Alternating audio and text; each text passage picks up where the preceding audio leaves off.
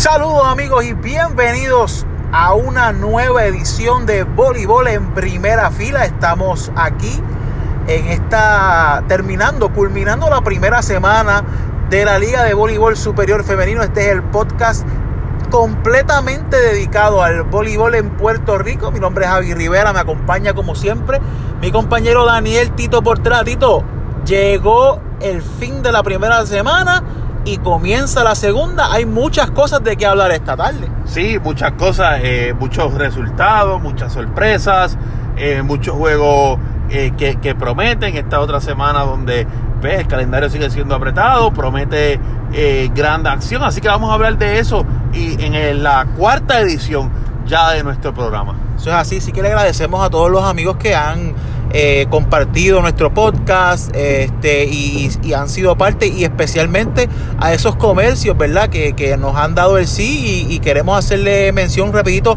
antes de comenzar el programa, Tito. Sí, yo quiero agradecer a primeramente a Team Sport Uniform, donde usted consigue toda clase de uniformes deportivos en Riverview Bayamón, al lado del Taco Maker, con el teléfono 384 4942.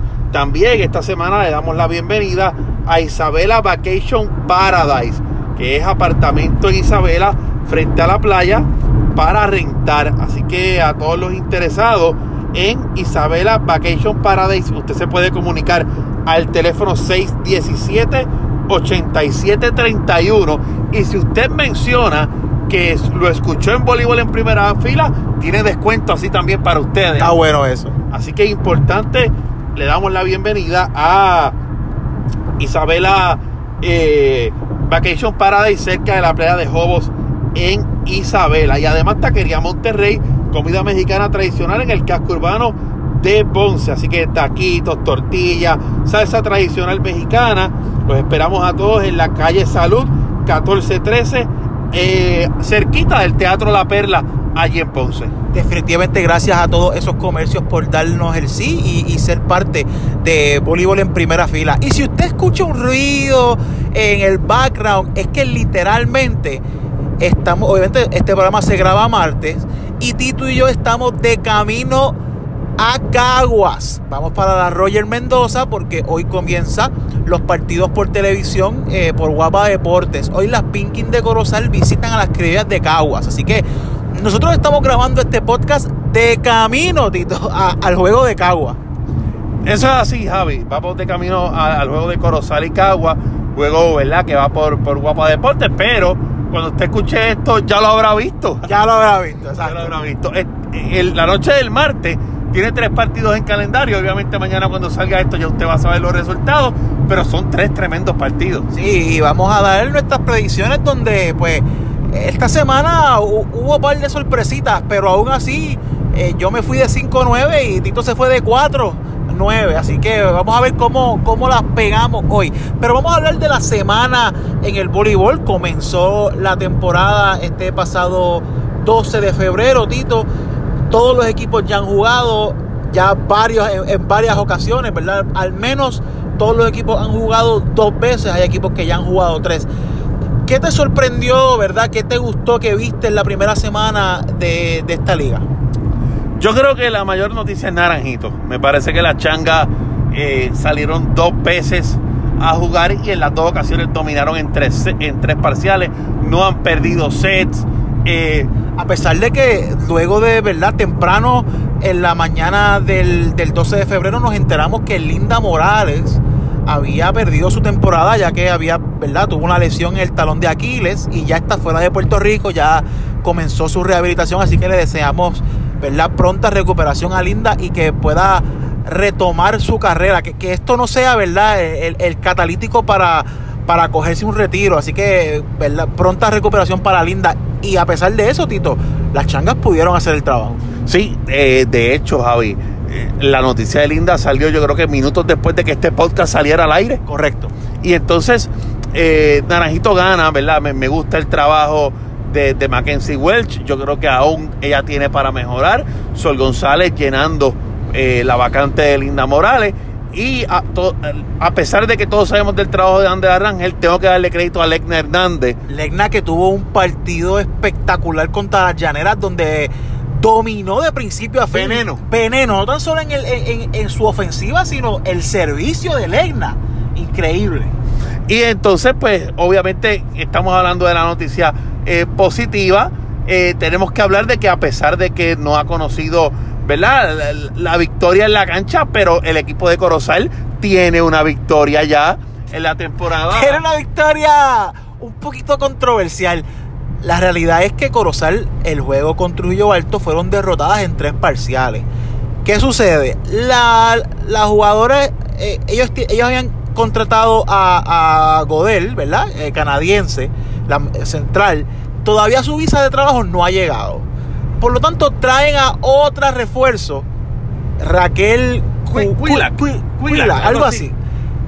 Raquel juega y las Amazonas ganan, dominan en tres parciales. ¿Qué pasa? Al otro día sale un comunicado de la liga diciendo que ese refuerzo, sus papeles nunca fueron sometidos a la liga.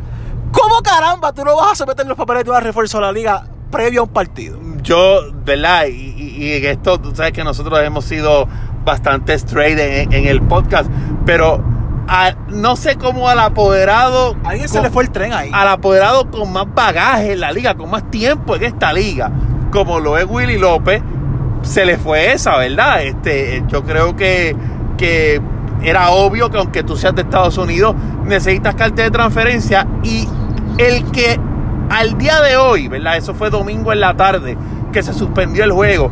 El que al día de hoy Trujillo Alto, para nuestro conocimiento, no haya hecho ninguna apelación y hoy hayan anunciado a la refuerzo nuevamente como parte del equipo, yo creo que ellos mismos han entendido de que fallaron. No, eh, definitivamente. Eh, eh, El hecho de que ellos no hayan tirado para adelante, pues nos indica que, mira, sí, ah, como que nos cogieron.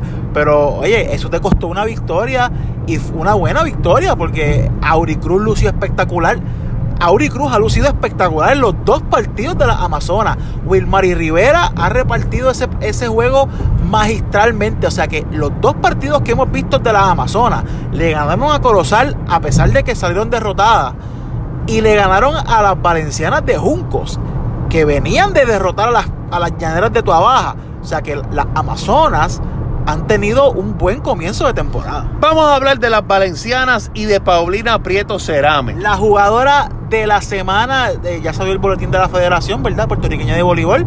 Y Paulina Prieto tomando las cosas donde las había dejado la temporada pasada. Pero aquí, para sorpresa de todos, quien vino sin mucho nombre y ha dado de qué hablar es Alice Wallace Ford. Alice Ford, eh, se confirmó Alice Ford en la semana pasada en el momento que estábamos grabando el podcast y pudimos hablar de ella, no conocíamos mucho de ella. Lo que hemos visto en los pasados, en la, la pasada semana con las, con las valencianas es que es una de las refuerzos más consistentes que, ha traído, que han traído a la liga. De hecho, eh, hizo 17 puntos en su primer juego y, y similar en el, en el segundo. O sea, Ford, a pesar de, de haber la última que se anunció, De no tener el gran nombre. no tener ese gran nombre, haciendo el trabajo que David Alemán y que las valencianas quieren. Juncos, a pesar de. Y, y lo importante para ellas es que tienen, tiene, Juncos tiene uno y dos. Pero esas dos derrotas, Javi, han sido cinco parciales. La primera derrota fue contra las criollas de Caguas en el partido inaugural. Un partido que Juncos dominaba 2 a 0. Ellas tenían a, la- a la- a las criollas a, a punto de caramelo. Pero las criollas Son las criollas. son las Son las criollas, sacaron la veteranía a pasear y se llevaron ese primer partido en cinco parciales. Luego viene Juncos y aplasta a las llaneras de Tuabaja. Y vamos a hablar de Tuabaja ya mismo. La gente quiere escucharnos hablar de todo. Vamos a hablarle todo abajo, usted manténgase ahí. Y luego entonces caen en el back to back, ¿verdad? Le ganan a tu baja y caen el domingo contra las Amazonas. Difícil es el back to back. Eh, yo te comentaba antes de iniciar el podcast que Caguas gana el primer día en Juncos. Back to back pierde con Tuabaja. Tuabaja pierde con Juncos. Back to back también pierde con Naranjito. Eh, el equipo de Juncos gana en Tuabaja el sábado. Back to back pierde con Trujillo Alto el domingo. ¿Será ¿será indicativo de lo que nos espera en la temporada? Yo creo que sí, eh, como dijimos, el calendario es tan difícil de trabajar que cualquier equipo puede sorprender en cualquier momento. Vamos entonces, eh, ¿qué te pareció, antes de ir a, a tu baja, qué te pareció la actuación de, de Corozal? Porque Corozal sabemos que es un equipo que es, es- es el equipo nuevo de la liga, es un equipo que debe venir de menos a más. ¿Qué has visto en las específicamente en las refuerzos? Eh, eh, en, Becky Perry, en Lindsey Rudings. ¿Cómo las has visto lucir a pesar de que Corozal ha perdido los seis sets que han jugado? Mira, Javi, yo creo que el equipo de Corozal no tiene grandes nombres nativos. Y si los tiene, son nombres en desarrollo, ¿verdad? Como lo es, eh, Génesis Castillo, como lo es Jocelyn Coronel. Me parece que Corozal necesita muchos puntos de sus dos refuerzos. Yo creo que las dos refuerzos de Corozal están allí. A diferencia de los demás equipos, donde las dos refuerzos o las refuerzos que tengan es, es complemento. Ajá. En el equipo de Corozal las tienen que cargar. Tienen que ser las la, la que carguen la ofensiva. Y si Becky Perry y Lindsey Rudins, que hasta ahora en el último partido vi una mejoría en estadísticas, pero no han estado tan metidas en los puntos. Perry es una jugadora que conoce la liga y en el tiempo que estuvo aquí eh, era una Top. una top, una matadora. tienen que estar en los 20 puntos. O sea, eh, Rudins y Becky Perry tienen que estar en los 20 puntos. Si están en los 20 puntos, ellas van a ser contendientes a, a llevar, a, a poder estar ahí luchando el partido. Pero si no llegan a doble dígito, si se quedan bajitas en doble dígito, va a ser fácil para el otro equipo. Yo, estoy completamente de acuerdo. Eh, Corozal necesita de sus refuerzos y yo estoy seguro, y yo sé que el equipo técnico lo sabe, Ángel Pérez lo sabe, que este equipo de Corozal va a ir engranando poco a poco. Es un equipo que debe venir de menos a más. Y yo estoy seguro que ellos saben, ellos tienen unas expectativas bien claras de lo que va a ser esta temporada. Y no, y no se están volviendo locos. O sea, no, no están. No, Corozal no va a ser este equipo que va a apretar el botón del pánico con una, una racha de derrotas corridas. Bueno, eso es algo que no se podría decir del siguiente equipo del que vamos a hablar, que son las llaneras de Tua Baja. que, que sorprendentemente las llaneras pierden el primer parcial con Caguas, pero después las despachan cómodo. Cómodo. O sea, el primer juego de Tua Baja era el juego que yo creo que todo el mundo estaba esperando de las llaneras. Cayeron en el primer parcial con Cagua. Y en el segundo, tercero y cuarto la sacaron de la cancha. Y uno dice, "Pe- ok, yo creo el hype. Este es el equipo que, Que- nos habían que me están vendiendo. Que me están vendiendo desde el principio, desde la pretemporada. Luego juegan con las Valencianas de Juncos, que habían caído en cinco parciales con Caguas. Y uno puede decir, ah, si Juncos perdió con Caguas, Caguas le, le despachó a Caguas fácil. No hay break. Todo cambió en el primer parcial frente al juego de Juncos. Tua Baja lo dominaba 19-16 y ese set Juncos hizo 5 o 6 puntos al hilo. En el segundo y en el tercer parcial Junco los dominó por completo. Al otro día Tua Baja va a Naranjito.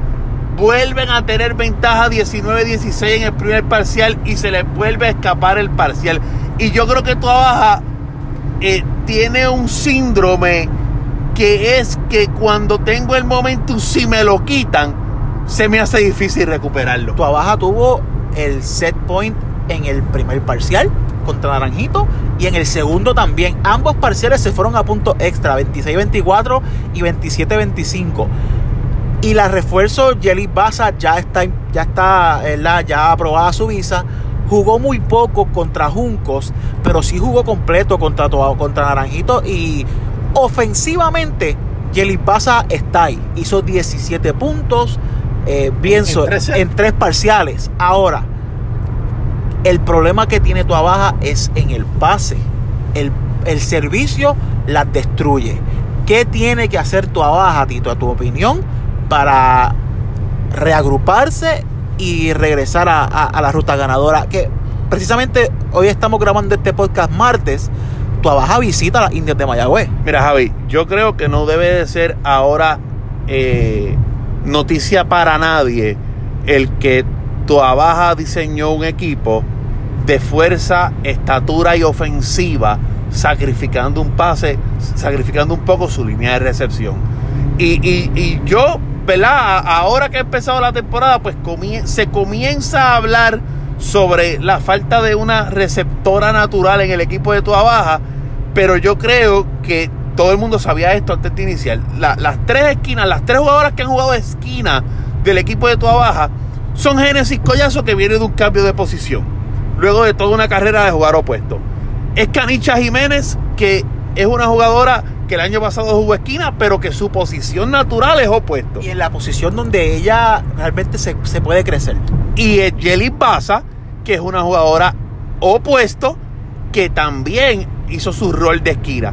¿Qué necesitan las llaneras? Mira, a mí no me cabe la menor duda de que el ingeniero Martínez, eh, el equipo de trabajo, están ya, o sea, ya en este momento están ya identificando, porque a tu baja le resta una refuerzo. Ajá. Un refuerzo que pueda venir a ayudar en el pase. Pero, pero, yo creo que Wicho no se va a rendir con lo que tiene. El equipo de Tua Baja no necesita, por la ofensiva que tienen, no necesita un pase perfecto. Lo que sí necesitas es que no te hagan aces. Es, es evitar los aces. Los tres aces que Legna le hizo a tu Baja en el, en el La parte en la final. parte final del primer parcial fue lo que lo que cambió el panorama para tu Baja por completo. De una victoria va, va de una ventaja cómoda, se vieron bien apretadas con tres aces corridos. Y entonces las llaneras lo que necesitan es que ese balón no pique, que no haya el ace. Si no hay el ace, yo creo que Tua Baja tiene la ofensiva para que aunque el pase no sea perfecto, pero un pase alto al medio, Katia lo puede trabajar y todo el mundo puede meter la bola. Porque las jugadoras de las llaneras, Oneida, Baza, Genesis, inclusive sus centrales se pueden salir. Eh, eh, la- eh, Shirley Florian es una jugadora que no necesita rematar una bola corta perfecta en el medio para hacer el punto. O sea que lo que tiene para mí que evitar tu baja son los aces. No necesita un pase perfecto. Sí, yo estoy de acuerdo. Y, también el medio, utilizarlo utilizarlo bien. Eh, hemos visto que Dulce, María Telles sí ha, sido bien consistente en los tres partidos de toda baja. Sin embargo, eh, Shirley Florian todavía no, no ha entrado en, el- en ese juego que nosotros sabemos que ella puede darnos ofensivamente. La defensa está. Florian llega el bloqueo, Oneida llega el bloqueo. La- La defensa en la malla está. Pero todavía Florian no ha llegado a. No sé si es que no se ha acoplado bien con Katia y, o, o el pase está tan incómodo. O sea, el pase en muchas ocasiones, y, hay que darle, ¿verdad? Hay, hay que darle el beneficio de la duda a, a Katia Sánchez. Tienen a Katia corriendo toda la cancha. Mira, yo soy de los que digo de que cuando el pase no te llega, no vas a poder usar el medio. Pues cuando el pase te llegue tienes que usarlo, porque si el pase ni llegándote, ni llegándote o no llegándote, te vas a ir a la esquina, el bloqueo se va a establecer en el otro lado. Así que cuando las veces que el pase llegue, que ha llegado, porque el Wicho ha tenido en cancha a, a Naika y a, y a, Y a Débora. a la misma vez y el o, a- pase o a Pamela y a Débora. y a, o a Pamela y a Débora y el pase estado en el medio.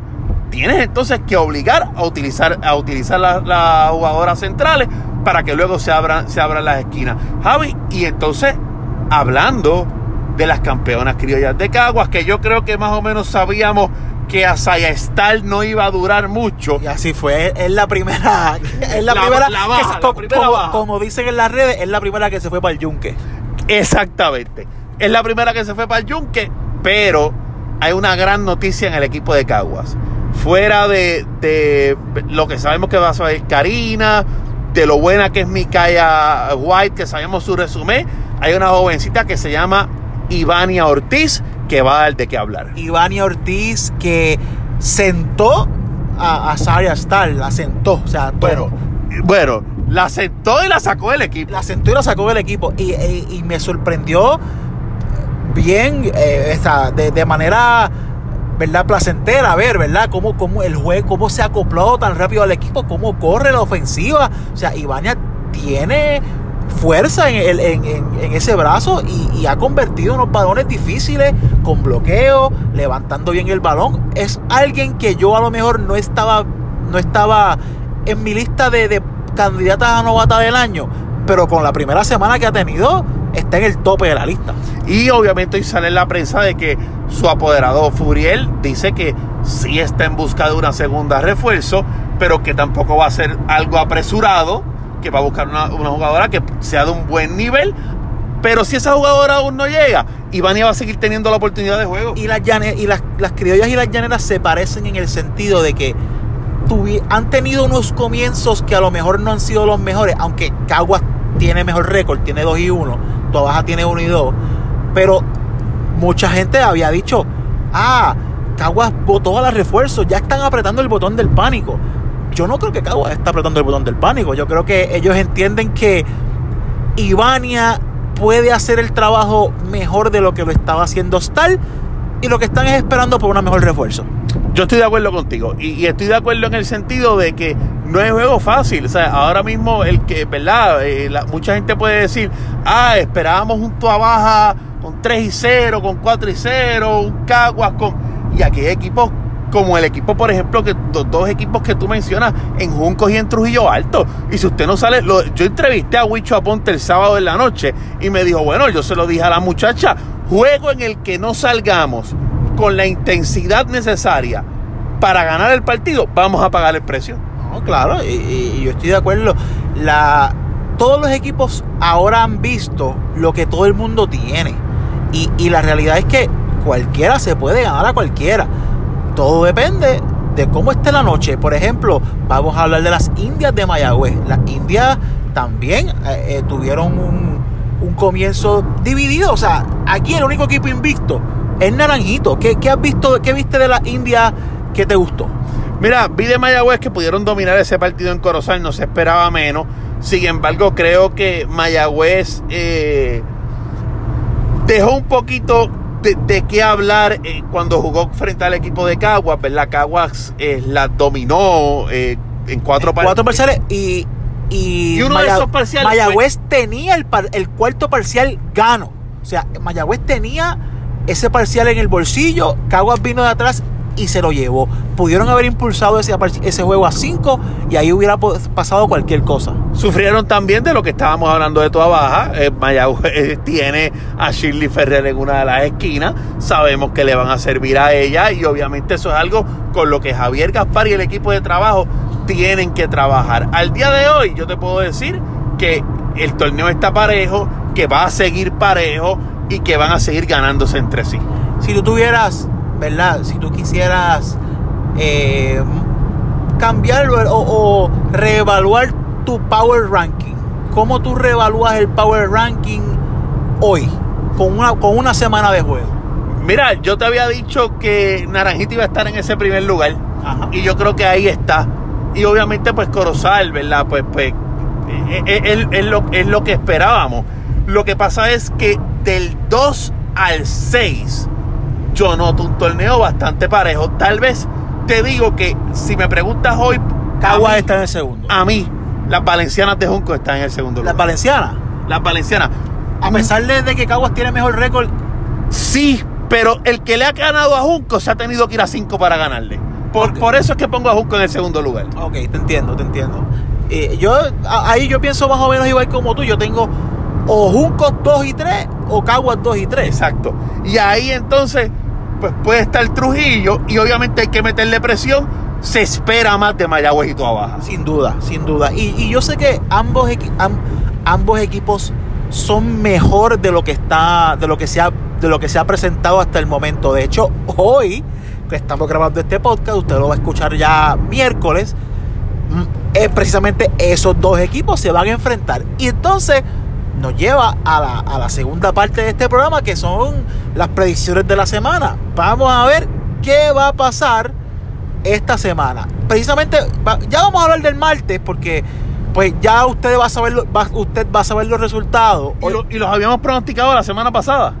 ¿Verdad que los Sí, habíamos pronosticado? llegado este martes precisamente por eso. Ah, es cierto, habíamos pronosticado. Nosotros habíamos pronosticado que Tua Baja ganaba, Que Toa Baja, ahí está, le ganaba a Mayagüez. que Caguas le ganaba a Corozal y Naranjito a Junco. y que Naranjito le ganaba a Junco. Ok, Esos fueron los así que estamos bien. Estamos bien. Vamos para el jueves, Javi. Zumba. Toa Baja en Corozal. Tua Baja en Corozal. Este, ok. Este es el juego que Tua Baja necesita ganar. O sea, independientemente de lo que pase con Mayagüez, nosotros las pusimos a ganar la semana pasada con Mayagüez. Si ganan con Mayagüez y ganan con, Coraz- con Corozal, tú vas a cerrar la semana fuerte. Naranjito en Ah, primero, estoy de acuerdo contigo. Yo creo que tú vas a Todas en tres parciales, para mí. debe ganar en tres parciales el juego del jueves, ¿verdad? Ganarle a Corozal. Y si perdió el martes, pues ahí regresa a la ruta ganadora. Exacto. Naranjito en Cagua. ¡Ay! Ese sí que de todos, ese va a ser el juegazo de la noche. Yo creo que ese es un partido que mucha gente quiere ver. Yo sé que va a haber mucha fanaticada de Caguas en la Royal Mendoza. Yo sé que va a haber mucha fanaticada de Naranjito en la Royal Mendoza. Naranjito es, es el único equipo que está invicto. Hoy ella juega con Juncos. Con Junco. Es posible que todavía sean el único equipo invicto. Nosotros las pusimos a ganar el- para, para el partido del martes. Así que, a nuestro entender, serían el equipo con 3 y 0. Yo veo a Naranjito jugando tan bien, teniendo el mismo comienzo de la temporada del año pasado. Naranjito en cuatro parciales. Estoy contigo. Naranjito en 4 o en 5, eso sí. Te voy a hablar próximamente del viernes. Naranjito va a tener un partido apretado frente a Cagua, pero va a ganar. Sí, yo estoy de acuerdo. Entonces, eh, ok, jueves. Viernes. Corozal en Junco, Javi. Corozal en Junco. Bueno, la realidad es que yo no puedo poner a Corozal a ganar hasta que ellas me demuestren que pueden ganar. Al menos que comiencen a ganar parciales. Exacto, a menos que comiencen a ganar parciales. Por lo tanto, yo tengo que poner a las valencianas a ganar ese juego. Y, y- y- y les voy a dar un, le voy a dar un parcial a Corozal por el hecho de que pues, Ya es que hora. tienen, que Ya es hora. tienen que demostrarnos eso. Tienen que demostrarnos que pueden ganar parciales para poder ganar partido. Pero me voy con Juncos en cuatro parciales. Y entonces, de Naranjito visitar a Caguas, al otro día tienen un back-to-back y reciben a las Amazonas de Trujillo Alto. Ok, y este es bien interesante porque las Amazonas han venido jugando espectacular.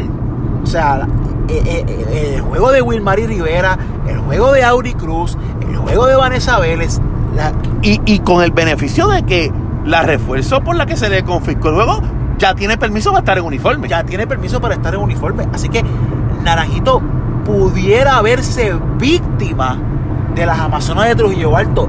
De- después de. Yo creo que Naranjito va, a dar todo lo que tiene contra Caguas. Va a llegar 4 y 0 contra Trujillo Alto. Y las Amazonas se las van a llevar en 5. Yo estoy contigo, mano. Yo estoy contigo. Precisamente te iba a hablar de eso. El back-to-back, el peor enemigo de las changas el viernes. Van a jugar de local. Trujillo Alto. Que Shock the world. No, que Trujillo no viene de jugar desde el domingo.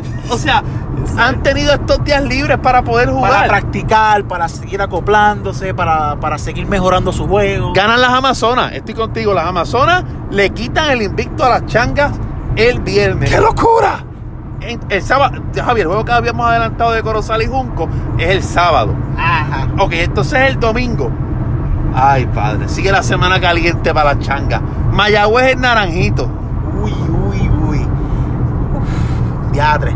Si yo puse a ganar a, a las Amazonas el viernes, Naranjito no va a querer perder dos corridos. Yo creo que entonces ahí Naranjito va a demostrar.